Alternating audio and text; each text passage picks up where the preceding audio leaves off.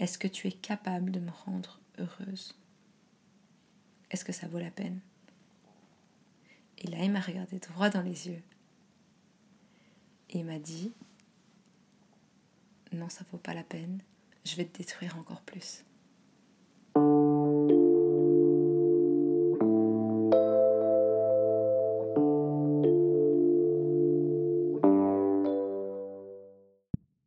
Hello les gars, j'espère que vous allez bien. Ça fait un mois et demi, je pense que je dois faire le montage de ce podcast, qui est, comme vous avez pu le voir, très long. Mais dites-vous qu'il y avait plus de 1h40 de rush, donc c'était du travail. Et disons que ces deux derniers mois, ma vie est vraiment partie en live, dans tous les sens du terme. Donc, euh, je vous avoue que ces, ces 5-6 heures de montage n'étaient pas trop envisageables à ce moment-là. Mais enfin, c'est fait. J'espère que vous allez bien profiter de cet épisode. C'est mon premier épisode avec un invité, d'ailleurs même une invitée, qui est une amie à moi, qui vient nous raconter son histoire. Euh, je vous demande la, plus grande bienveillance et le plus grand respect pour son histoire, parce que c'était pas facile pour elle euh, d'en parler. Ça lui a pris euh, un petit peu de temps avant de, de me dire oui, je vais le faire, je vais l'enregistrer ton podcast. Mais voilà, je l'ai eu donc elle reste anonyme, euh, ceux qui reconnaîtront sa voix la reconnaîtront, mais voilà, j'ai pas envie de donner son nom pour des raisons que vous comprendrez très rapidement. Je sais que l'épisode est vraiment très long, mais je vous invite à l'écouter jusqu'au bout parce que euh, vous allez peut-être reconnaître des personnes qui vont être concernées, peut-être que ça va être vous, peut-être que ça va être un couple que vous connaissez, mais en tout cas euh, c'est important de l'écouter jusqu'au bout. Donc voilà, je vous souhaite une bonne écoute et à très bientôt.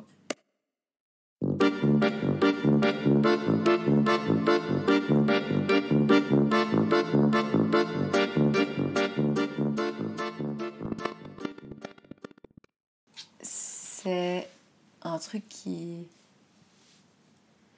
qui reste avec toi. Mhm. et t'as beau genre avancer dans ta vie mais ça restera toujours tu vois. Moi surtout c'était mon premier amour tu vois. Et j'ai pas eu d'autre amour depuis. Ouais. du coup c'est un peu le truc où je, je pense que je fais un peu référence à ça. Parce que tout le monde fait ça dans sa tête. Tout le monde pense euh, quand tu t'imagines une situation ou quoi genre Ouais. Tu compares toujours à ce que t'as connu. D'office, d'office. Et c'est c'est c'est bizarre. Ça, en fait, c'est je pense que le mot pour ce truc, c'est c'est que c'est une prison, tu vois. Mhm. Et que ça reste une prison. Genre, t'as beau t'en échapper, il y a encore cette partie de toi qui reste emprisonnée par par tes habitudes, tu vois. Genre, le fait de, par exemple, moi, c'était toujours, il me faisait toujours culpabiliser par rapport à, genre, quand j'en parlais avec mes potes, quand j'expliquais quelque chose à mes potes, Ah ouais. c'était toujours, ouais, c'était toujours, toujours, genre, pourquoi t'en parles? Pourquoi ça veut pas rester entre nous? Pourquoi t'as besoin d'être comme ça, tu vois Du coup, je prenais sur moi et j'étais là, ok, C'est ok. pour garder euh, son image aussi, je pense. de- Ah, mais c'était de, la mani- parfait. c'était de la manipulation Mhm. à 100%. C'est genre ne détruis pas mon image parce que. euh, Si Exactement. tu leur dis ce que je fais, bah, elles vont me voir Mais c'était tourné d'une manière tellement bien. Mhm. Parce que ces gens-là, ils sont tellement forts. Ils sont forts pour... En fait, ce que je dirais, et je pense que c'est hyper important à dire, c'est que quelqu'un qui est victime d'un pervers narcissique, tu peux pas savoir par la personne, parce que la personne va toujours être parfaite, elle va être charmante, c'est une personne qui est belle, qui est incroyable, qui fait tellement de choses pour les autres, et jamais tu, tu penserais ça, tu vois. Ouais. Mais tu le vois, je pense, à travers les victimes. Donc quand tu vois une fille qui est complètement folle, qui pleure tout le temps, qui va pas bien et qui est vraiment en mode... C'est un peu un extrême. C'est souvent, je pense, je dirais, c'est plus là-dedans que tu le vois. Ouais. Parce que la personne va jamais... Tu brises jamais la glace. Tu vois, genre ça va jamais être... euh, Il va jamais montrer sa vraie identité, tu vois. Et donc, le seul truc que tu peux voir, c'est c'est l'effet et pas la cause.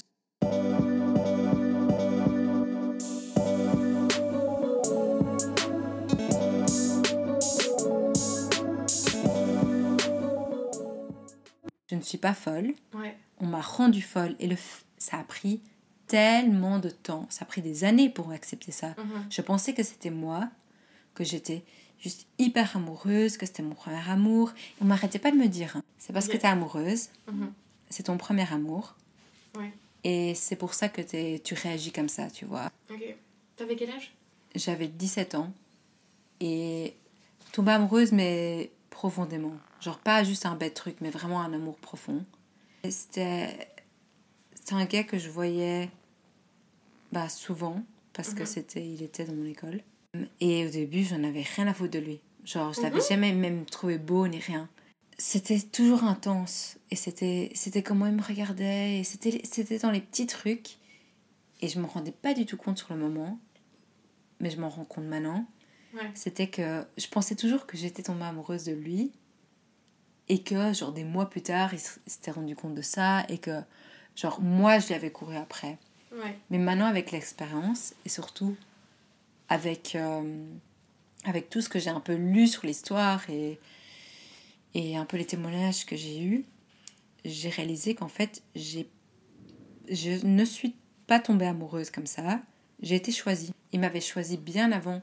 Oh my god. Quelque chose qu'il faut savoir aussi, c'est que je pense que quelqu'un qui est victime de une ou un pervers narcissique, euh, on pense toujours que c'est parce qu'on est faible qu'on est tombé dedans. Mais c'est pas vrai. C'est justement le contraire. Bah, c'est ça que j'allais dire. C'est parce que t'avais confiance en toi, parce que t'étais jolie, parce que tu souriais, que voilà, il en a fait son affaire quoi. C'était un objectif. Exactement. En fait, c'est des gens qui se qui sont tellement mal en eux-mêmes qu'ils ont besoin de ils ont besoin de prendre ce pouvoir chez quelqu'un d'autre. Et comment ils prennent leur pouvoir, c'est trouver quelqu'un qui et c'est pas du tout genre pour euh, me jeter des fleurs ou quoi, genre rien à voir, c'est vraiment un regard objectif que j'ai maintenant Mhm. alors que je l'avais pas du tout avant, c'est qu'ils vont choisir quelqu'un qui est indépendant, qui a du succès, quelqu'un qui sait ce qu'il veut, quelqu'un qui a une bonne personnalité. Et en fait, ils vont admirer ces personnes. Et ce qu'ils veulent, c'est prendre ces personnes et les descendre pour se sentir mieux. Donc moi, bêtement un exemple, et ça je le sais depuis vraiment pas longtemps, ça fait seulement quelques mois que qu'on m'avait expliqué ça. Mais il a jamais, jamais mis de photos de moi sur Insta. Et pourtant, tous Non, les bah, je autres tellement ex. fière de t'afficher, genre. Et je comprenais pas pourquoi. Et du coup, moi, évidemment, en tant que. Je remettais tout sur moi parce que je suis quelqu'un comme ça, je suis quelqu'un de honnête et bah du coup aussi naïf. Je pense que l'honnêteté, ça vient aussi avec la naïveté. Dans le sens où je pense ceci et j'ai ce sentiment tellement fort d'être honnête et de penser ce- enfin, ce que je pense et jamais je ferai du mal à quelqu'un et je vais, je vais tout expliquer que dans ma tête, les autres aussi pensent ça. Mhm. Et c'est c'est naïf, parce que c'est pas du tout le cas. La raison donc, pourquoi il affichait pas ses photos avec moi, c'est parce que on m'a expliqué, c'est une psy qui m'a expliqué ça. Et il m'a dit euh, que, en fait, à l'intérieur, tout au fond d'eux, ils ont leur plus grande peur, c'est qu'on voit une photo ou qu'on voit quelqu'un d'autre en tant que meilleur que lui. Ah oui, ok. Et donc il voulait pas m'afficher parce qu'il avait peur que je choisisse. Que tu prennes le pouvoir sur lui ou que quelqu'un Exactement. se dise, oh, mais comment est-ce qu'il peut avoir une aussi jolie fille ou... qu'on choisisse moi Ouais, au-dessus de lui. supérieur, ouais. Et donc je pense que c'est pour ça et c'était une manière aussi de de me garder en laisse, je dirais, Bien sûr. de toujours vouloir plus, de vouloir être dans un, un couple normal, de vouloir que être parce que désirée je l'étais, mais c'était toujours derrière des portes fermées, tu vois. Ouais. C'était jamais en public.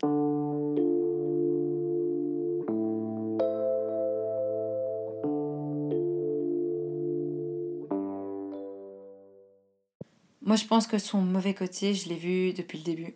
En Ah ouais fait, c'est ça le pire. Mais je pense que je suis quelqu'un aussi qui a un caractère, ça c'est propre à moi, donc je parle pas du tout pour d'autres personnes, Mhm. mais où je suis très perfectionniste et je suis tout le temps dans le contrôle. Et Ouais. donc je pense que j'avais besoin de quelqu'un qui me faisait perdre le contrôle. Et donc j'étais un peu attirée par le danger et cette toxicité en fait. Ouais, qui te faisait te sentir euh, vivante et. C'est vraiment, et j'ai pas d'autre mot à expliquer, et il y a même eu beaucoup d'études là-dessus. euh, c'est comme une drogue en fait, c'est la même chose. Mhm. Donc c'est ce chaud-froid en permanence, mais le chaud, c'est le plus chaud que tu as jamais ressenti. Ouais. Quand j'étais heureuse, je me sentais briller. Je, je- vraiment, je sentais que toute ma peau brillait, que tout l'intérieur de moi brillait, et je me sentais au-dessus du monde. Et Comme les- sous drogue, quoi.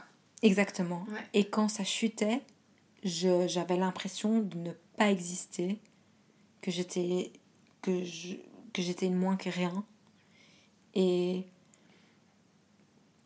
et les bas étaient tellement bas et les hauts étaient tellement hauts et donc il y avait toujours cette espèce de adrénaline entre l'un et l'autre, tu vois, Mhm. où ça monte et ça descend mais tellement fort. C'était comme une montagne russe en fait Mhm. et tout le temps. Dès que, et dès que je me sentais acceptée, que ça allait bien, que je sentais que je pouvais avoir une conversation normale avec lui, que même on se parlait par message en mode chill, c'est à ce moment-là, dans un claquement de, de doigts, ça pouvait changer. Donc je, on, on parle de quelque chose de bête, tu vois. Et en un coup, hop, 3-4 jours sans nouvelles. Ah ouais. Alors qu'il est connecté, hein. Il parle avec tout le monde. Et vous étiez en couple à ce moment-là? On était en couple, on n'était pas en couple, ça Ouais, dépendait. peu importe, ouais. Mais c'était c'était vraiment en mode dès que tu penses que tu m'as, dès que tu penses que, je, que tu es quelque chose pour moi, en fait non, tu n'existes pas. Et je pense que ça c'était surtout le truc, c'était que dès qu'on était à deux, il était la meilleure personne du monde. Genre si c'était, je dirais encore maintenant, la personne que j'ai connue quand j'étais juste à deux avec lui, si maintenant je devais épouser quelqu'un, ce serait quelqu'un avec ce caractère-là. Genre, c'était Mhm. incroyable. Tous nos moments, c'était, c'était génial. C'était vraiment, euh, Over the top. c'était un partage de passion, de, de, enfin, c'était juste, genre, on rigolait ensemble. Genre, ça aussi, je pense que c'est un truc on oublie. C'est que quand on pense que quelqu'un est, est dans une relation avec quelqu'un de toxique, on pense que la personne est tout le temps méchante. Mais le, l'entièreté de la raison pourquoi justement tu restes avec cette personne, c'est parce que justement, Les rails sont tellement high. exactement, c'est cet espoir de j'ai déjà vu cette face de, de cette personne et je peux peut-être dans un monde idéal, genre ça peut être comme ça tout le temps, Mhm. Ouais, je comprends. mais ce n'est pas le cas. Je suis tellement contente que j'ai pas changé. Malgré le fait que j'ai eu toute cette histoire, j'aurais trop pu devenir une connasse, tu vois. J'aurais pu Oui. maltraiter les mecs et De vouloir ouf. un peu avoir ma vengeance. Et... Mais j'étais là, je ne peux je vais pas le laisser changer ma personnalité. Je vais Ouais. rester quelqu'un de douce et de sympa et d'empathique et sensible et, Ouais. et je le fais avec fierté, quoi. Bien sûr. Mais je pense que c'est la plus belle des choses, c'est que justement, je pense que ces personnes-là auraient voulu te changer et tirer le mauvais en toi. Et en fait, c'est la plus belle des revanches, c'est juste, ben en fait, non, je suis toujours aussi sensible, je suis toujours aussi empathique, et je suis la personne que tu as rencontrée qui est encore toujours comme ça parce que tu m'as pas détruite, tu vois. Je pense Exactement. que c'est Selena Gomez qui avait dit ça, genre, kill them with empathy, ou un truc comme ça, genre, Mhm. c'est comme ça qu'ils qu'ils vont se rendre compte vraiment que ça, ça. peut être d'impact sur eux quand t'es encore toujours toi-même et qu'en fait t'es juste bien- bienveillante, gentille. C'était vraiment ça. Et c'est même pas genre. Parce que je sais que c'est meilleure vengeance. C'est c'est le fait de pas changer et de, en fait, au final, s'en foutre. Mhm. C'est la mère des vengeances. Mais je c'est même pas pour ça, c'est juste pour moi. Mais je pouvais sûr. pas perdre qui j'étais.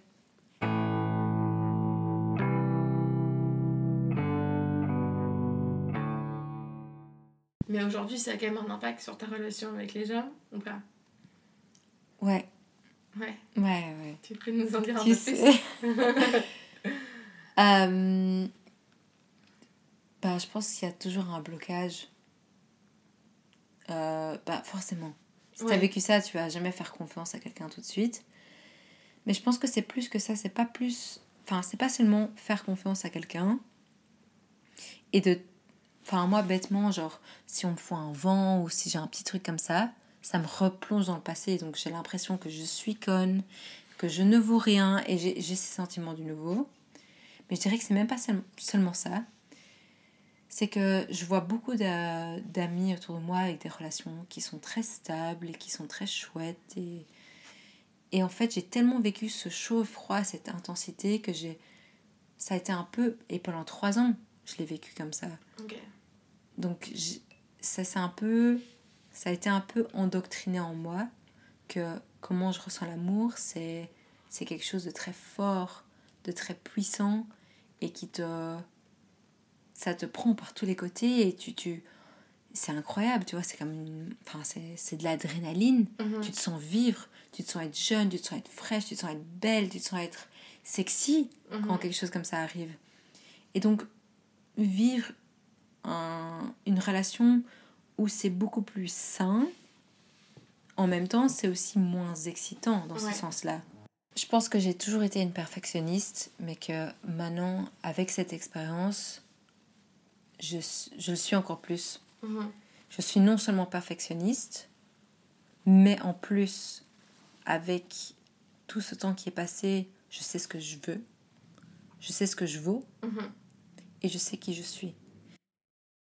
Un pervers narcissique, c'est quelqu'un qui a été souvent très fort blessé dans son passé, donc avec des parents qui n'étaient pas assez présents ou un peu des traumatismes niveau enfance.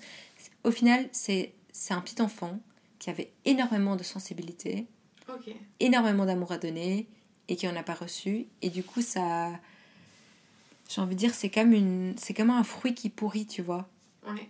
Et ce- cette pourriture est en lui et tu ne peux pas l'enlever en fait. C'est quelqu'un qui, qui se voit seulement à travers les autres. Donc ils ont besoin de créer cette image parfaite et de la projeter, de la voir reflétée à travers les autres, tu vois.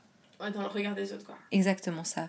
Donc, il, il supporterait pas d'être vu comme euh, une mauvaise personne ou quoi. Il va vraiment. Moi, mon ex, je l'ai vu courir après des, des potes à moi. J'ai pas eu beaucoup de gens qui m'ont dé- vraiment défendu. C'est ça qui est horrible. C'est que beaucoup de gens.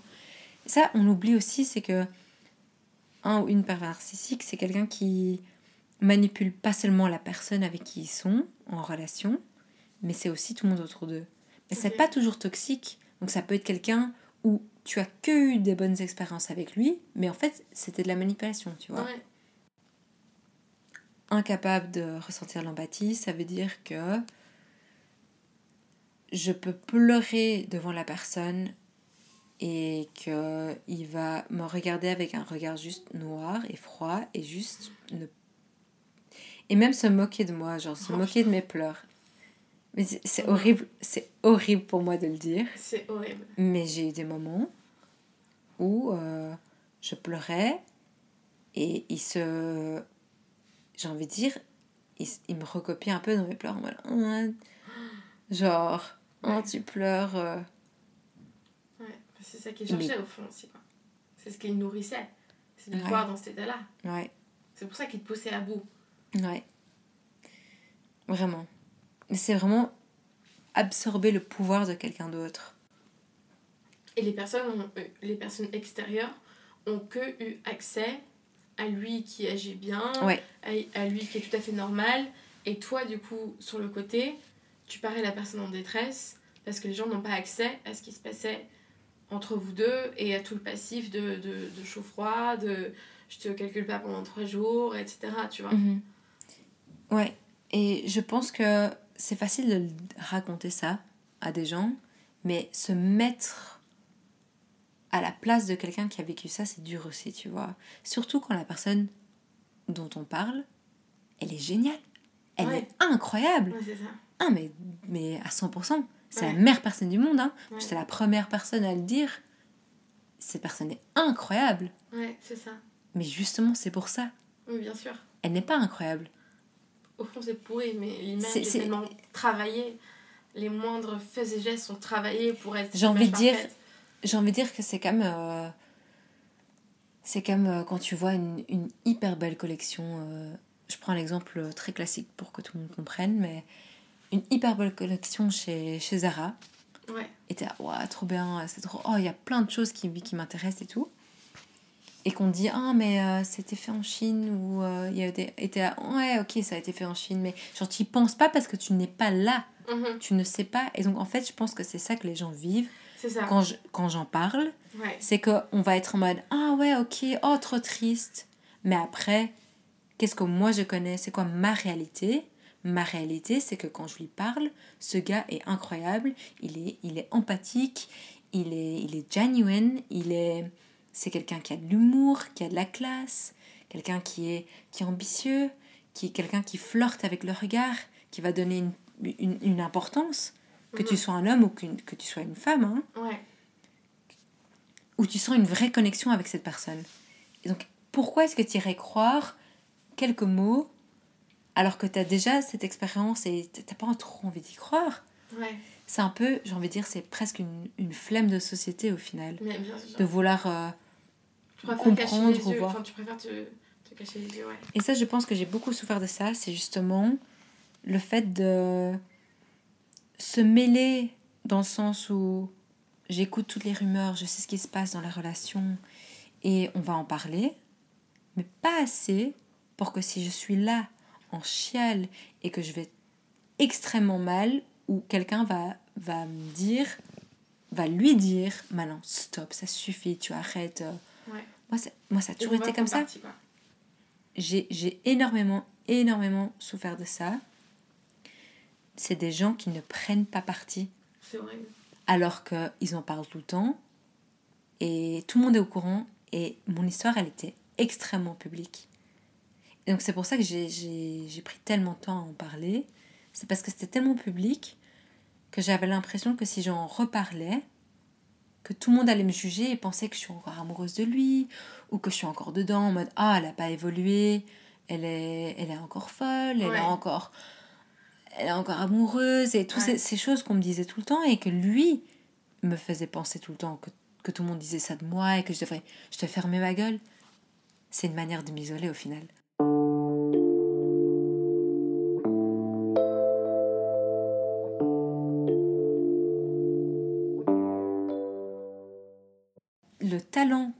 Manipulation est tellement ancré dans leur personnalité, ils sont tellement forts pour le faire que jamais tu vas te dire ok euh, c'est du fake ou, Ouais, c'est ça. ou Tu- quoi. Tu, tu peux pas voir. Tu la te fais emporter et tout le monde Comme se fait toi, tu te fais emporter. emporter, mais je que c'est à différentes échelles. J'étais la première, hein.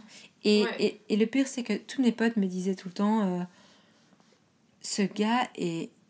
est- Enfin, on me disait. on- en même temps, on- évidemment, euh, c'était un gars génial et tout ça, mais les gens se rendaient très bien compte. Même son mère pote. Son mère pote qui me dit genre, s'il te plaît, reste de lui, quoi. Ah ouais. Oui, son, mère, son frère, hein. Donc lui, il est Genre son frère de son frère, genre son, son mère pote était là, s'il te plaît, reste en lui quoi, il est pas bon pour toi, Ah ouais. il, il fait, il, il va te faire que du mal. Et pourquoi, tu penses qu'il était encore pote avec lui s'il savait que c'était une Parce que je pense que c'est, en fait tu vis une double vie. C'est, si tu t'es, en même temps tu es au courant de tout ça, mais en même temps tu, tu vis dans le moment et c'est comme quand on te dit euh, bah, l'alcool c'est mauvais ou les drogues c'est mauvais et t'es en mode ouais non c'est totalement vrai et je suis complètement d'accord Mais tu vas quand même te resservir un petit verre. exact je n'avais aucune idée que c'était quelqu'un de je savais que c'était quelqu'un de toxique quelqu'un de pas bien pour moi comme t'en as dans tous les livres et dans tous les films et tu vois Mhm. Qui est toujours romantisé d'ailleurs.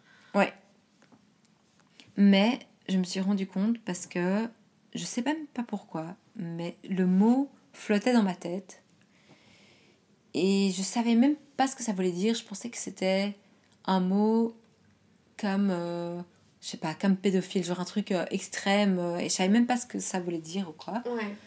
Et donc je l'ai recherché et là je suis tombée sur une liste de, de symptômes Mhm. de causes, de tout ce que tu veux. Et je descendais comme ça, la liste, je descendais, ça m'a pris genre 10 minutes. Et je descendais, je descendais, je descendais. Et de chaque case était cochée. Chaque case. Oh. Et j'étais là. Attends. Quoi? C'était le truc qui m'a le plus aidé, j'ai envie de dire. Ouais. c'est de pouvoir mettre un mot dessus et de me dire que c'était pas juste une expérience à la one, que je n'étais pas conne, pas que je n'étais pas folle, que c'était pas moi le problème, mais que j'ai vécu quelque chose euh, d'extrême et quelque chose qui peut mettre un mot dessus, c'est c'est pouvoir l'assumer. légitimité, Tout est trauma aussi. Exactement ça, exactement. Et donc Et euh, de, de te mettre en je m'en doutais. victime. Oui et pas pas en tant que responsable. Donc là j'avais déjà lu un peu là-dessus. Ouais. Euh, mais je savais pas à 100%. Ok. Et puis, c'était, j'étais voir quelqu'un parce que j'ai, j'ai eu des crises en fait euh, avec plusieurs gars où dès que. euh, en fait, le moment pour moi où j'avais des crises, c'était où j'avais soudain l'impression d'être invisible et de ne plus compter. Donc ça peut être euh, genre soudain on me parle plus pendant trois jours. Ou genre c'était au final des, des choses que je vivais tout le temps pendant trois ans. Ouais. Et pour moi, c'était la norme. Mais en fait, plus tard, quand j'avais. J'essayais d'avoir des relations ou, que je parlais avec quelqu'un, et dès que je me sentais importante, et puis en un coup, j'avais plus l'impression de- d'exister pour eux, c'est là où je. J'étais paralysée, quoi.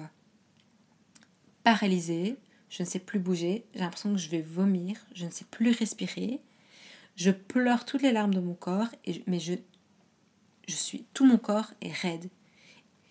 Et je pense que dans ce moment-là, mon corps replonge dans un sentiment qu'au final j'ai eu pendant trois ans.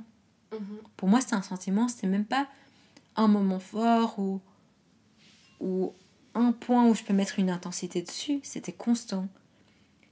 Et je pense que maintenant, enfin, maintenant ça fait, j'ai plus eu de crise depuis longtemps, mais en tout cas au début, ça faisait peut-être un an, deux ans, deux ans et demi ou quoi.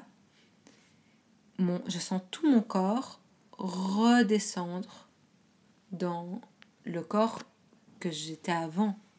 C'est comme quand tu écoutes une musique, Ouais, Tu vois totalement. de quand t'es jeune ou un truc où ça, oh, ça te replonge dans un moment. horrible, ouais. C'est la même Et chose. t'as l'impression que t'es une voix amoureuse du même garçon et que tu vis dans la même ville dans laquelle t'étais. Exactement. Ou que tu retournes dans, par exemple, ta maison d'ado, genre chez tes parents dans laquelle t'as pas vécu depuis des années, tu que tu Exactement. retrouves tes affaires, tu dis, waouh, j'ai l'impression de pas avoir évolué, que je suis toujours dans le même état d'esprit que j'étais il y a genre 4 ans en fait, alors que t'as fait un énorme parcours depuis. Ouais.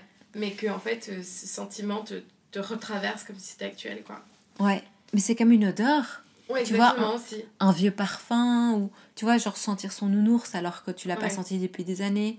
Et ça te replonge dans une situation.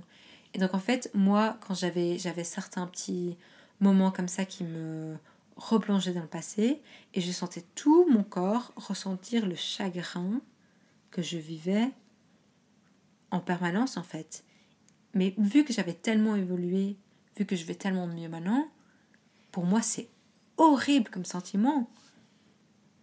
Et c'est tellement dur de se dire que j'ai vécu ça Ouais. et que je restais là-dedans en mode ce sentiment c'était ma chambre. C'était là où je vivais c'était là où je mangeais c'était là où je dansais c'était là où j'étais sur mon tel. Enfin genre c'était tout le temps tout le temps tout le temps je vivais dans ce sentiment en permanence. Ouais. les, les boulettes de mouchoirs remplies de mascara à côté de mon lit, c'était pas. euh, C'était. Elles étaient là en permanence. C'était de la déco en fait. Ouais. Je pleurais tous les jours. C'était rare que je, je pleurais pas pendant une heure, Waouh. pendant, pendant plusieurs mois ou, ou quoi. C'était tout le temps et ça, ça a duré trois ans. Et, et ton entourage, il a essayé de, de t'avertir parce que j'imagine que ta famille a dû te voir dans un état pareil. Et ça, c'est quelque chose que j'ai envie de dire, c'est que si je parle sur, sur ce podcast, c'est pas pour euh, juste bêtement raconter mon histoire, mais c'est parce que je sais très bien que si, si tu es dedans, tu es la seule personne qui peut t'aider. Ta famille, tes amis, tout ça ont beau dire ce qu'ils veulent, et on essaie de te secouer, de te faire comprendre. Tu comprendras seulement quand tu es à bout Ouais. quand tu en peux vraiment plus. Ouais. Donc moi, euh, genre en permanence, ma famille me disait ça, mes amis me disaient tout le temps, mais il est, il est pas bien, genre, euh, il te fait tellement du mal. Et je me rappelle, à un moment, j'étais. euh, une, une amie m'a pris, elle m'a elle m'a vraiment pris mes épaules, elle m'a dit Ce gars te, te, te fait tellement de la peine, genre, pourquoi, pourquoi tu. S'il te plaît, quitte-le, genre, reste pas avec lui. Ouais. Et j'ai dit Je sais que t'as raison. Je sais entièrement que t'as raison. Mais je ne suis pas capable. Je ne peux pas vivre sans lui.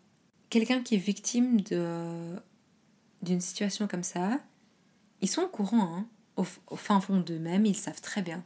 Ouais. Mais tu es dans une bulle et tu veux pas, tu veux rester dans cette bulle parce que cette bulle, même si t'apporte tellement de souffrance, c'est une bulle de chaleur en fait. Et t'as l'impression que sans, genre, si maintenant quelqu'un va péter cette bulle, que tu vas tomber et que tu vas mourir. Ah ouais. Moi, je les décrivais toujours d'une manière. euh, c'est comme si je me tiens à une corde. Et, mais la corde, elle, elle, elle se casse, elle est toute, euh, Fragile. toute fragile et, et que je suis en train de. Je, je me sens tomber, mais qu'il y a le vide en dessous de moi. Et que je n'ose pas, et qu'on me dit, mais s'il te plaît, genre lâche la corde, lâche la corde. Et t'es là, non, je garde cette corde, j'ai- besoin de cette corde, je peux, je, ça va, genre, sans son affection, sans son amour, sans son attention, je ne suis plus personne. Parce que tu es endoctriné au final pour vivre ça et pour ressentir ça. Et le pire, c'est que le moment où tu dis je lâche tout, deux centimètres en dessous de toi, il y a une plateforme. Et t'es complètement stable et t'es là. Quoi? Tout ce temps-ci, il y avait une plateforme en dessous de moi. Et je m'accrochais à ce truc parce que j'avais tellement peur de vivre sans lui et, et de pas avoir cette, ce, ce- c'est c'est pour ça que je dis que c'est comme une drogue en fait. Tu penses sincèrement que tu tu, tu, tu cours après un, un sentiment que tu n'auras plus jamais. Tu vois, les gens qui sont accros à la drogue ou à l'alcool ou quoi, souvent ils vont courir après un sentiment qu'ils ont eu la première fois ou quelques premières fois, Mhm. Absolument. mais qu'ils vont plus jamais avoir après. Non, Et donc tu cours et tu essayes et tu essayes et tu donnes tout ton corps, tu donnes tout ton âme. Et ta, ta dignité et ton ego, ils sont plus là. hein. Ouais. Et une fois qu'ils sont plus là, tu n'as plus d'excuses au final. T'as plus d'excuses envers toi-même parce que tout est déjà fait. Donc, bah, tant qu'on est là, Tant qu'on est là. Tant qu'on est là. jusqu'au bout, ouais. on pose jusqu'au bout, hein. on va rester là. Il sait très bien, et ça c'est le pire, c'est qu'ils savent très bien que une fois qu'un gars te traite comme ça ou qu'une fille te traite comme ça, ils savent très bien que si tu reviens ou si tu acceptes, que tu accepteras euh, encore plus la prochaine fois. De plus en plus, il y a des histoires horribles qui t'arrivent, que, qu'on te fait, mais vu que tu es déjà accro, tu continues, tu continues, et tu restes comme ça, et c'est un cercle vicieux. Mhm. Et j'ai vu quelqu'un qui parlait de ça, et qui disait c'était comme une. euh, comment dire un, un piggy bank. Tu vois, c'est là où tu mets ton argent. Une tirelire. Mhm. Donc quelqu'un expliquait que c'était comme une tirelire. Donc au début, il te met un billet de 10, était trop bien. Et puis il te met euh, un- tous les jours. hein. Et puis hop, et puis, il te met un billet de 5. Et puis tu es là, ok, mais tu restes. euh, Peut-être que j'aurais dû nouveau un billet de 10, tu vois. Mhm. Et puis, ouah, c'est une pièce de 2. Bon, c'est pas beaucoup, hein, mais allez, je me rappelle très bien comment ils me donnaient des pièces de. Enfin, des, des billets de 10, donc ça va. Je, je vais rester, je vais attendre un peu. Ouais. Et puis, ça, ça c'est une pièce de, de 1 euro. Euh, Le billet de 5, au final, il était pas si mal. Ouais, c'est ça. Et ça continue comme ça. Et puis après, c'est toujours genre, on va donner quelques cents. Puis on attend quelques jours. Puis on donne quelques cents. Et c'est vraiment comme ça en fait. C'est c'est une manière de t'enrober et t'accrocher au sentiment. Ouais. ouais. Faut se garder sous le coude pour pas que tu partes. En, Et te t'inquiète pas que-. Et t'inquiète pas que si tu pars, le billet de 10, il est de retour.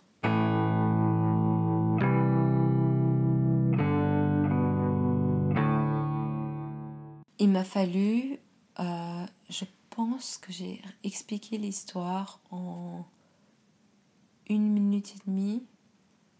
Je pense que c'était moins que deux minutes. Ok. Juste, j'ai juste expliqué très très brièvement ce qui s'était passé.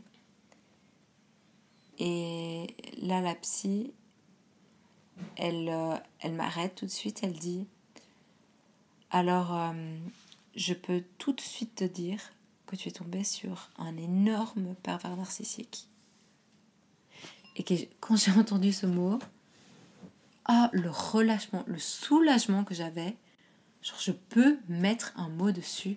Soudain, toutes mes pensées n'étaient pas si folles. Toutes mes actions n'étaient pas, sortaient pas de nulle part. Je ne devais plus douter de moi-même. Je devais plus tout remettre sur moi et je pouvais mettre ça sur quelque chose d'autre. Enfin Mhm. Et ah, ça a été, c'était incroyable d'entendre ça. Et puis, en même temps, c'est comme si tu as deux pièces de puzzle qui se mettent ensemble et que tu ne comprends pas comment tu pouvais pas comprendre ça avant. Je pense que pour toute personne qui écoute ce podcast, je pense que ils vont se reconnaître. Ouais. Tu vas te reconnaître si, à travers mes histoires, tu vas être là, Hmm, Mhm. it's very close to home. Ouais. C'est, c'est beaucoup trop familier.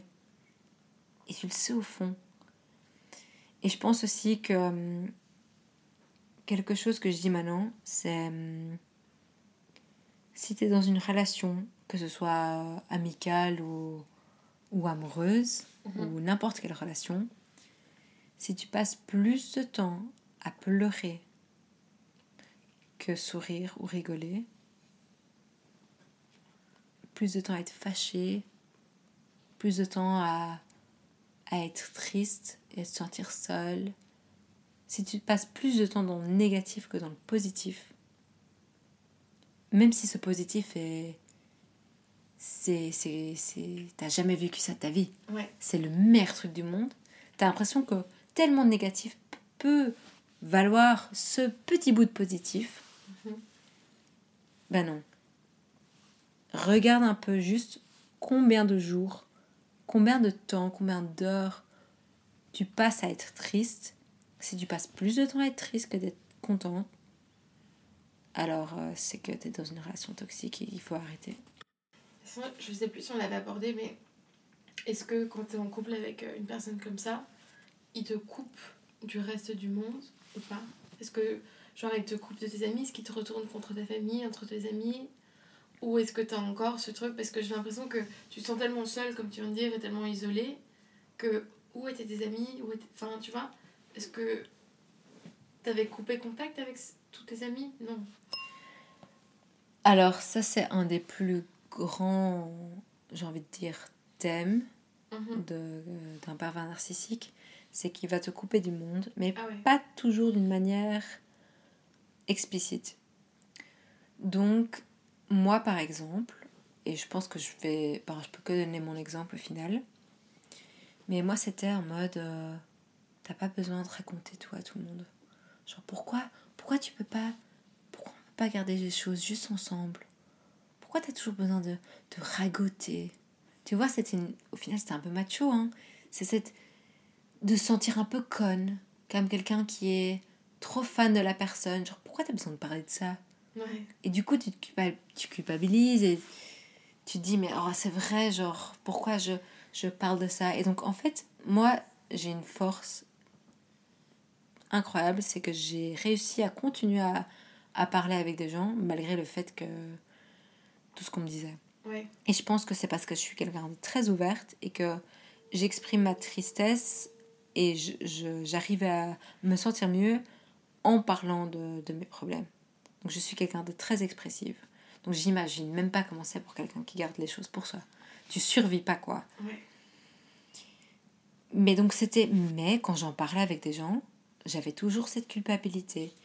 Et vu que mon monde tournait autour de lui, genre j'ai envie de dire, c'est comme dans le système solaire, c'était mon soleil. Mon monde tournait autour de lui. Et donc j'ai l'impression que j'étais tellement mal et je passais tellement de ma vie à être euh, dans un moment où il me parlait pas, euh, où je me sentais conne, où j'avais pas l'impression qu'il m'aimait, ou qu'il était avec. Ah oui, non. trompé aussi, ça, Il m'a trompé tellement de fois. ah, mais tu sais que j'ai juste envie de dire, il m'a trompé plein de fois. Il a montré des photos de moi, il a fait partager des photos de moi intimes. Euh, il a fait énormément de choses. J'ai envie de dire que ça ne touche pas la surface de ce qu'était la relation.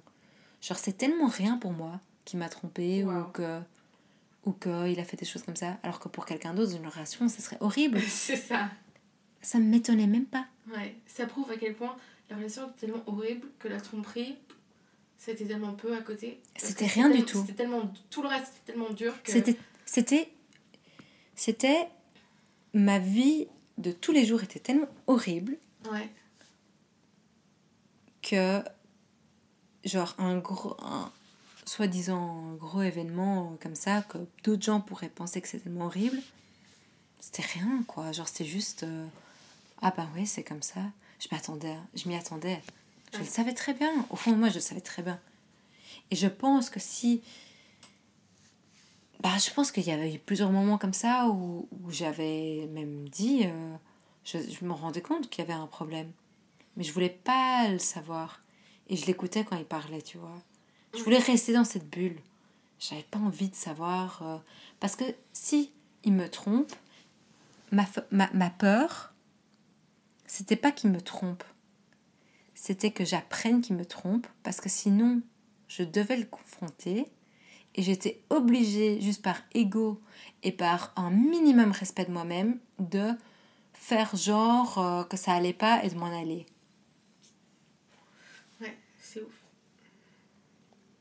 C'est quand même incroyable.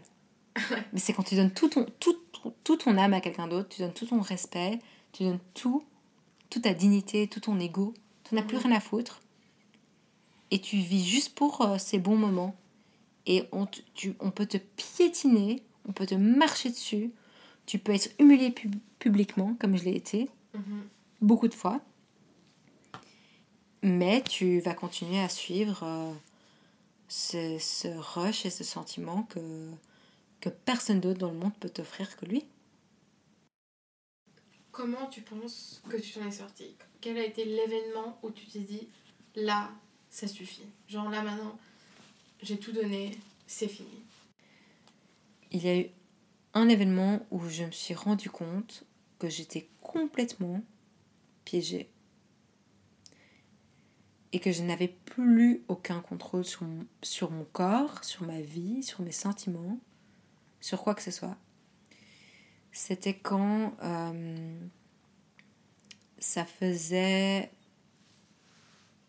au moins un mois que je ne l'avais pas vu, euh, parce qu'elle était en vacances, et on, se parlait un peu... Euh, j'ai envie de dire tous les jours, mais non, parce qu'évidemment, il y a eu les jours où il ne me parlait pas, il m'ignorait, comme d'hab. Euh, mais on avait une soirée ensemble.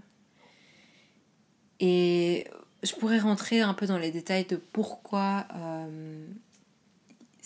en un coup il m'ignorait. En fait, je, peux dire maintenant pourquoi. C'est parce que j'ai parlé euh, dans une soirée, enfin j'étais à une soirée, j'ai parlé à une fille de, de cette relation parce qu'elle me demandait comment ça allait avec lui. Et je savais très bien que il avait toujours eu un peu un truc avec elle et que c'était bizarre. Mais j'étais très sympa avec la fille. Enfin, au final, euh, j'étais bien avec lui. En ce moment-là, j'étais bien. Mhm. Euh, mais j'ai su par après qu'en fait, euh, il m'avait trompé avec elle. Et du coup, bah, évidemment, quand il a appris que j'avais parlé avec cette fille, il supportait pas. Donc en gros, dès qu'il a su que j'avais parlé avec cette fille, il m'a ressorti la même chose que d'habitude. Pourquoi est-ce que tu as toujours besoin de parler de nos histoires et tout ça et, il m'a vraiment descendu je me sentais vraiment comme une merde et je me sentais tellement coupable d'avoir parlé de ça. Euh, mais à partir de ce moment-là, il était complètement du nouveau froid avec moi. Mais c'était genre euh, un jour ou deux plus tôt il avait dit Ok, j'ai envie de, de enfin être du nouveau officiellement avec toi parce que parce que c'est ce que toi tu as envie et que toi tu souffres à ne pas avoir le titre officiel d'être euh, avec moi et donc j'ai- pas envie de voir comme ça donc euh, allez je vais le faire pour toi. Bon j'étais ravie donc j'ai même pas même pas pensé euh, deux fois au, truc j'étais juste en mode euh, ok trop bien. Mais deux jours plus tard voilà c'était du nouveau le froid le néant total. Mais justement, on avait une soirée ensemble ce soir-là, ou je pense que c'était le lendemain, ou en tout cas c'était dans les jours... Enfin voilà. Euh, et donc j'étais à cette soirée et, je pensais que j'allais avec lui. Et, et il était là, non, non, je vais avec d'autres gens. Enfin bref, au final j'ai fini par prendre ma voiture et j'avais que mes 20 heures à ce moment-là. Et donc je comptais pas boire. Donc euh, j'étais arrivée à la soirée. Et euh, il est arrivé. Et pendant deux heures, je n'ai pas osé aller vers lui. euh, parce que je voulais pas être la personne qui lui dit bonjour. Parce que c'était toujours moi qui donnais mon âme, c'était toujours moi qui donnais mon temps, c'était toujours moi la première à, à- à dire quelque chose ou à, à bouger. Ouais. Toujours en permanence. Et j'étais là, c'était une manière de, en même temps, rester un peu, euh, j'ai envie de dire, euh, mystérieuse, tu vois. Mhm. Genre, je fais genre que je m'en fous, alors que clairement pas du tout. Ouais. Mais donc, je j'ai pas été euh, lui dire bonjour, mais il était arrivé à- après moi.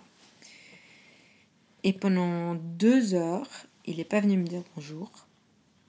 Euh, et pendant ce temps-là, tout le monde me, me parlait. On me disait, ah, mais, mais donc t'es avec lui maintenant, c'est officiel? Et je disais, oui, oui. Et de son côté aussi, il disait, oui, oui, on est ensemble. Mais il était incapable de venir vers moi pour me dire bonjour. Wow. Alors que ça faisait trois ans que vous étiez on and off, mais plus ou moins ensemble. Ouais. Il me- ben, il m'assumait pas, quoi.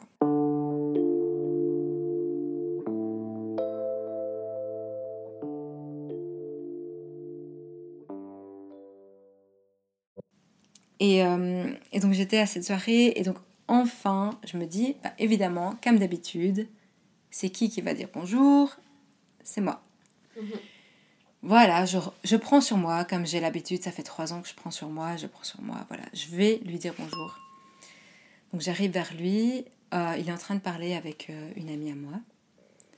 Et ils sont en train de parler et donc j'arrive dans la discussion. Normalement quand deux personnes sont en train de parler et qu'une troisième personne se rajoute tu ouvres un peu et tu crées un peu un triangle ou tu, tu, tu crées un peu de l'espace pour la personne où tu réalises qu'elle est là. Je suis restée pendant cinq minutes à côté d'eux et j'avais pas un, un regard, rien. Ni de ta copine non plus? Non. Et J'espère que c'est plus ta copine actuellement.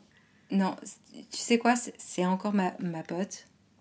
Et je sais même pas si je lui ai encore ra- vraiment raconté cette histoire. Mais parce que je lui en veux pas, parce que je sais à quel point Elle était manipulée aussi. c'est un manipulateur. Ouais. Je, je sais qu'elle se rendait même pas compte que j'étais là parce qu'il est. Elle, elle pouvait pas savoir. Elle Ouais. pouvait pas savoir ce qui se passait. Et je sais qu'elle aurait jamais. Elle m'a tellement aidée après. Genre, Ok. elle se rendait pas compte, quoi. Comme Ouais. tout le monde. Donc, je lui en veux pas. Mais j'étais là pendant cinq minutes. Et cinq minutes, c'est très long quand tu es tout seul. Quand tu as tout ton, ton entourage, tous tes cercles sociaux qui te, t'entourent. Et où tu sais que tout le monde te- s'attend à avoir quelque chose. Parce que c'est le moment, c'était la soirée où c'était censé être officiel. Donc dans mon dos, derrière ma nuque, je savais qu'il y avait ça. En face de moi, il me regardait pas et j'étais invisible. Et c'était le moment dans ma vie où j'étais complètement isolée, complètement piégée, et où je me suis rendu compte que j'étais complètement dépendante de lui. Complètement. Il pouvait faire ce qu'il voulait et j'étais là. Et je me suis rendu compte de ça à ce moment-là, parce que j'avais trop peur de partir, parce que j'avais peur du regard des autres. Et que j'avais peur, parce que c'était la honte si je partais alors que c'était, on est censé de nouveau être ensemble, tout le monde s'attend à ce qu'on va se faire un bisou, ou je sais pas. Ouais. Et j'avais pas envie de, de venir vers lui et puis de enfin je suis restée limite par ego quoi genre je pouvais je ne pouvais pas partir et en même temps j'avais trop peur de lui adresser la parole et de arrêter sa conversation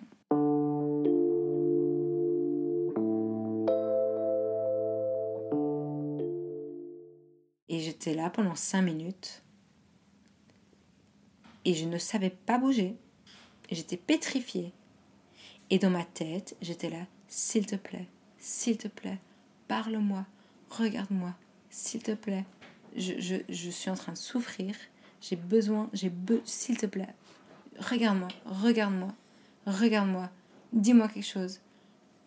Quelqu'un, quelqu'un aide-moi, quoi. Et j'étais complètement bloquée. Et quand enfin sa conversation était finie, il a vraiment attendu ce qu'il n'y avait plus rien à dire. Là, il s'est retourné vers moi, très très très doucement, vraiment en train de lever les yeux au ciel, et puis il les a enfin posés sur moi, et il a soupiré, comme si j'étais le la chic qui collait à sa chaussure, comme si j'étais la pire chose là du monde, comme si j'étais la chose la plus chiante en fait. qu'est-ce que tu vas aller me faire chier, toi? Alors que ça faisait un mois et demi que je l'avais pas vu, qu'on était officiellement ensemble, que j'attendais ce moment de le revoir depuis longtemps. Et j'étais, je n'existais pas. Et même pire que ça, j'étais moins que rien. J'étais moins que rien.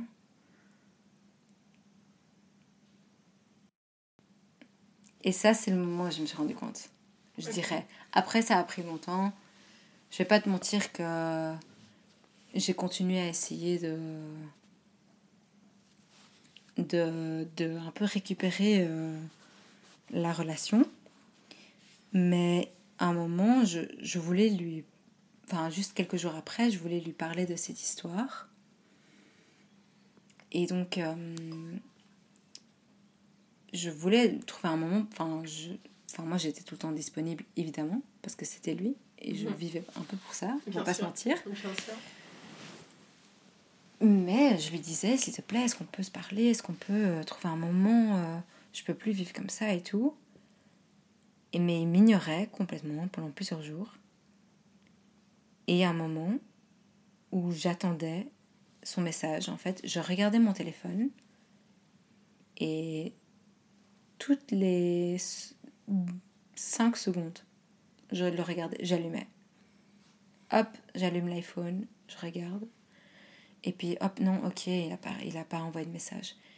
Et j'étais incapable de faire quoi que ce soit d'autre. J'essayais de regarder une série, j'étais dans mon lit et j'étais prisonnière. Et toutes les deux secondes, je regardais mon téléphone. Et je regardais mon téléphone.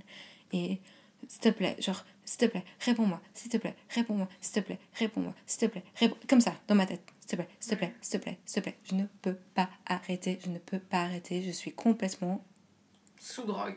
sous drogue, quoi. Ouais. C'est vraiment ça. Donne-moi quelque chose, donne-moi quelque chose, donne-moi un, un, geste, une, une affection, juste, dis même un bonjour ou, quoi que ce soit, juste montre-moi que j'existe, quoi. Et je suis restée comme ça. Et, c'était au point où. Ça, c'était la fin, forcément. Mais euh, j'ai commencé à, à, marcher autour de ma chambre. Et, et je, en fait, j'arrive plus à être assise parce que j'étais tellement obsédée en train de cliquer mon, mon tel, en train de regarder si, si j'avais un message. Ou en fait, je savais pas, j'avais rien à faire d'autre. Donc, je faisais comme un poisson rouge dans ma chambre. Je faisais un tour. Et je faisais un tour, je faisais un tour, je faisais un tour, je faisais un tour. Et, je restais là comme ça. Et je savais plus respirer. Et j'étais comme ça. Hop, hop, hop, hop, hop, hop, hop, hop, hop, hop, hop. Et ça n'arrêtait pas. Et à un moment, je ne savais plus. Et j'étais là, ok, je commence à frapper le mur. Vraiment. Je frappe le mur, je fais un tour. Je frappe le mur, je fais un tour. Je frappe le mur, je fais un tour. Je frappe le mur, je fais un tour. Et je suis restée comme ça, je pense sincèrement, pendant au moins une heure et demie, deux heures. Et je n'arrivais pas. J'ai un moment, la porte s'est ouverte, ma, ma, mère est arrivée dans la chambre. Je ne l'ai pas regardée, mais j'ai vu son ombre qui était là, euh, dans mon regard euh, lointain. Euh, parce que j'étais complètement focalisée juste sur mes pieds et sur les murs et je n'étais pas capable de faire quoi que ce soit. Et je voyais qu'elle m'a juste... Elle était là, debout, elle me regardait. Et elle savait pas quoi faire. Elle, elle savait... Elle a tout essayé. Elle me regardait, elle était incapable de, de dire ou faire quoi que ce soit. Elle le savait très bien. Elle savait très bien que quoi qu'elle me dise, ou si elle me prenait ou elle essayait de me calmer, il n'y avait rien à faire. J'étais, dedans. Donc en fait, elle a eu cette horrible, horrible expérience de me voir comme un poisson rouge en train de tourner, en train de me frapper le mur. Et donc je continue comme ça. Et là, donc, euh, ça fait, je sais pas, 10 minutes, 15 minutes, une demi-heure, je, je ne me rappelle même plus du temps. Et là, je vois une deuxième ombre qui apparaît à côté de ma mère, c'est ma sœur. Et elle me regarde. Et je continue, je suis là comme ça, comme un, comme un poisson rouge. Et, je suis en train de pleurer, toutes les larmes de mon corps.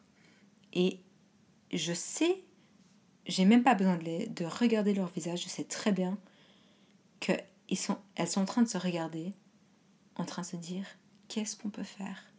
Qu'est-ce qu'on peut faire pour l'aider?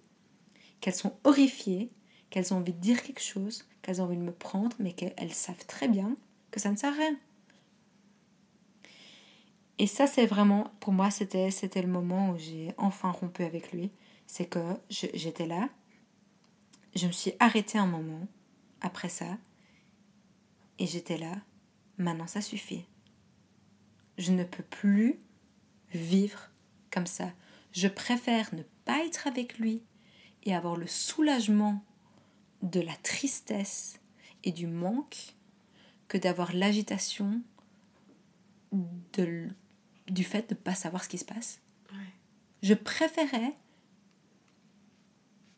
me sentir mourir à l'intérieur et d'avoir la pire rupture du monde que d'être là et de, de, ne pas exister et de ne pas savoir et d'être dans une anxiété permanente.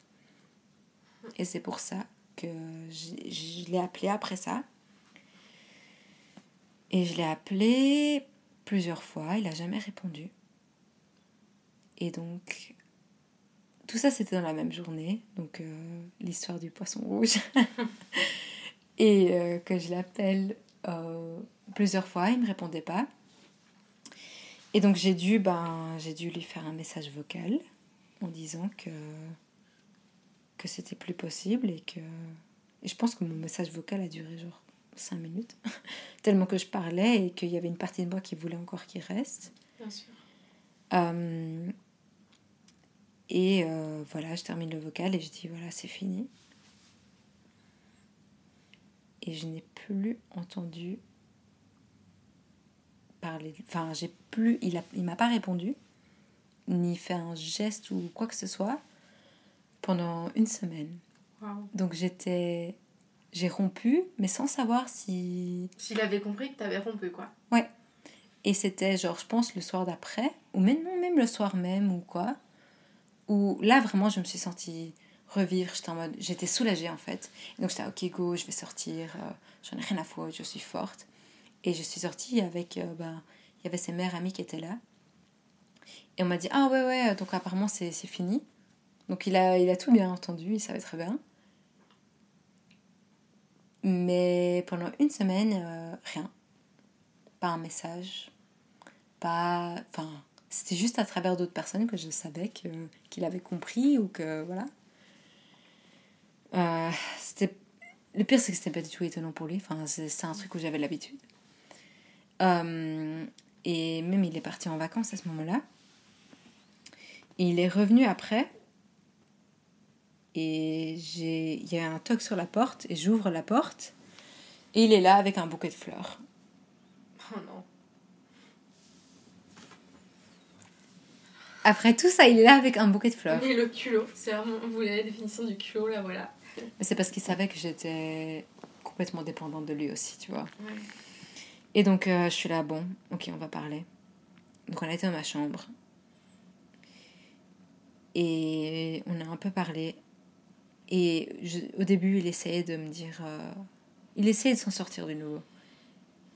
Et c'est la première fois, je pense, de toute sa vie entière qu'il a été honnête avec moi. C'est quand il m'a dit. euh, je lui ai demandé, j'ai dit, est-ce que ça vaut la peine de continuer? Est-ce que tu es capable de me rendre heureuse? Est-ce que ça vaut la peine? Et là, il m'a regardé droit dans les yeux. Il m'a dit, non, ça vaut pas la peine. Je vais te détruire encore plus.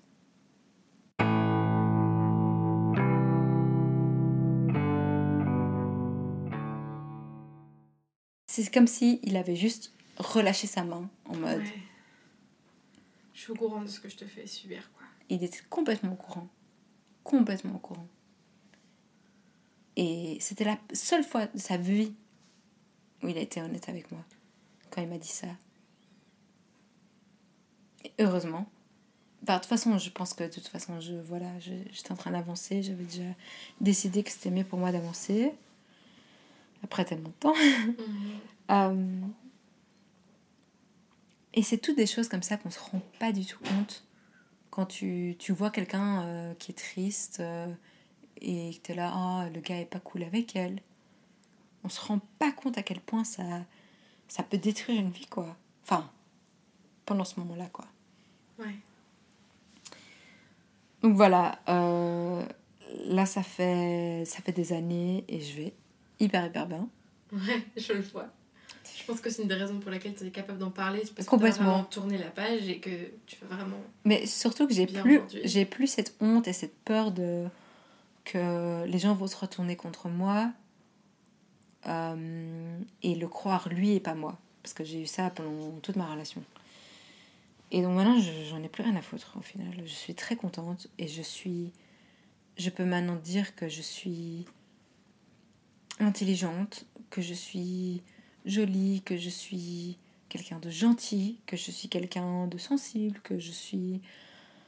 Enfin, ambitieuse. Genre, j'ai tellement de. Et j'arrive à le reconnaître maintenant, mais je n'existais pas avant, quoi. En fait, j'ai juste envie qu'on entende cette vérité parce qu'il y a tellement de gens qui vont vivre des choses comme ça, qui vont non seulement pas se rendre compte de ce qu'ils ont vécu, ils vont jamais mettre un mot dessus, ils vont jamais savoir que c'est un ou une pervers narcissique. Et puis, euh, qui vont pas avancer euh, comme je l'ai fait, quoi. Comme j'ai dit, c'était mon soleil dans mon, dans mon système solaire, c'était mon soleil. Donc ça a pris très très longtemps pour replacer ce soleil par, euh, par moi. Donc maintenant je suis mon propre soleil. Si j'ai une histoire avec quelqu'un, si j'ai un, mec, ça va être une planète, mais ça va pas être mon soleil. Je suis mon propre soleil.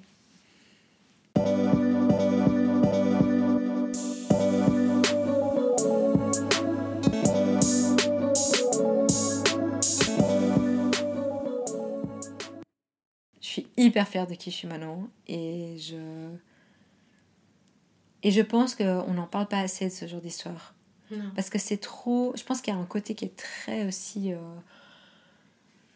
j'ai envie de dire macho euh, dans, le, dans, dans les deux sens, dans le sens où les filles sont trop fragiles et que si elles parlent, euh, elles- si elles sont trop sensibles par rapport à un gars, on va dire oh t'es c'est tellement une fille, genre elle est tellement sensible et oh elle a tellement mal et tout. Et dans l'autre sens aussi, si un gars est blessé par une fille, il ne peut pas le montrer parce que sinon ça va être un bébé, que ça, ça va être une tapette, euh, Ouais. tout ce que tu veux. Donc c'est dans les deux sens. Pourquoi est-ce que tu as. Parce que pour ceux qui, qui écoutent ce podcast, à mon avis, je le redirai, mais ça fait, ça fait des mois que, que je te demande de faire ce podcast et que et que c'était un big deal parce que c'est tellement une histoire intime et, et compliquée à raconter. Mais pourquoi est-ce, pourquoi est-ce qu'aujourd'hui tu as décidé d'en parler? Parce que tu te mets en, position de vulnérabilité, parce que tu sais jamais si à côté de ce podcast, peut-être qu'il va revenir, peut-être qu'il va te reprocher des choses. C'est une énorme peur au fond de toi que tu surmontes en faisant ça. Pourquoi est-ce que tu as décidé de le faire aujourd'hui de... Euh, il y a deux raisons.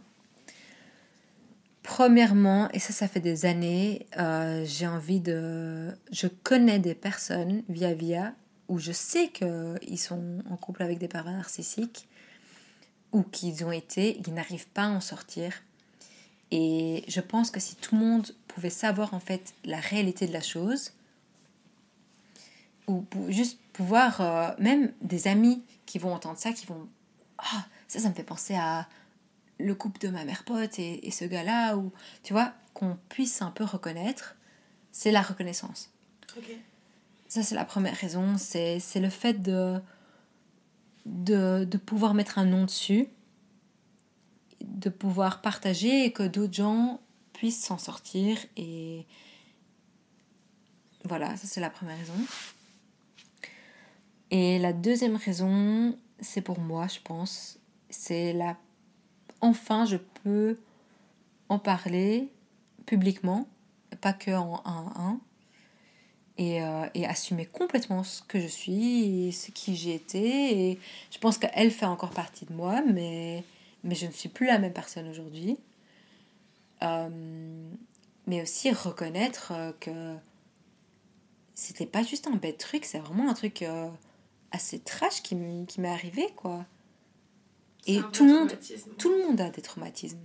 Je sais que toutes les personnes qui écoutent maintenant, que ce soit un décès dans la famille ou un problème de drogue ou un, un viol ou, ou, un, un, cancer qu'il y a eu, ou il y a, y a, tout le monde a des traumatismes. Mais je pense que c'est super important de pouvoir en parler, de, de, le reconnaître. Et juste rien que pour soi, de dire, ben voilà, ben là bêtement moi, je, suis, je ne suis pas conne, je ne suis pas folle, je n'ai pas tout inventé. Je n'ai pas folle, sans blague. Et, euh, et voilà, et que qu'on puisse entendre un peu une autre histoire, même si on ne sait pas qui je suis et j'en ai rien à foutre de ça, genre c'est juste euh, mhm. pouvoir leur relâcher cette chose et, et d'avoir vécu quelque chose pour une raison, pas juste euh, tant que quelque chose qui m'arrive ou je regrette, je regrette pas du tout. Je suis la personne qui, qui je suis aujourd'hui grâce à ça. J'ai presque envie de, de lui dire merci, quoi. Mais jamais de ma vie je lui dirai merci. Mais... Non, mais bien sûr, mais tu peux dire merci à toi par contre. Merci à moi-même, ouais. Tu as réussi à t'en sortir plus ou moins à temps, même si ça a pris beaucoup de temps. Tu as réussi à t'en sortir. Et maintenant, euh, tu tiens ce petit bout de femme extraordinaire qui, qui accomplit plein de choses. Et je pense que c'est une leçon de vie que tu as vécue tellement jeune, mais 17 ans, tu étais un bébé. Et heureusement que tu l'as vécu jeune et pas trop tard non plus, parce que maintenant tu peux le, le, garder comme, comme force pour tout le reste de ta vie, de tes relations, de ton futur, de, de tout ce que tu as à vivre. Maintenant, tu as, as, ce bagage-là qui te rend une femme tellement forte, tellement... Ta carapace a été épaissie tout en étant la femme sensible, bienveillante et empathique que, que tu es foncièrement, quoi. Mhm. Ça fait plaisir d'entendre dire ça. non, mais je pense du fond du cœur et sinon je t'aurais pas. Ouais. J'aurais tellement insisté pour te prendre ici. Ouais. Mais euh, non, je suis. Là, je suis. Ouais. Je suis très heureuse, je suis forte. Et, et voilà.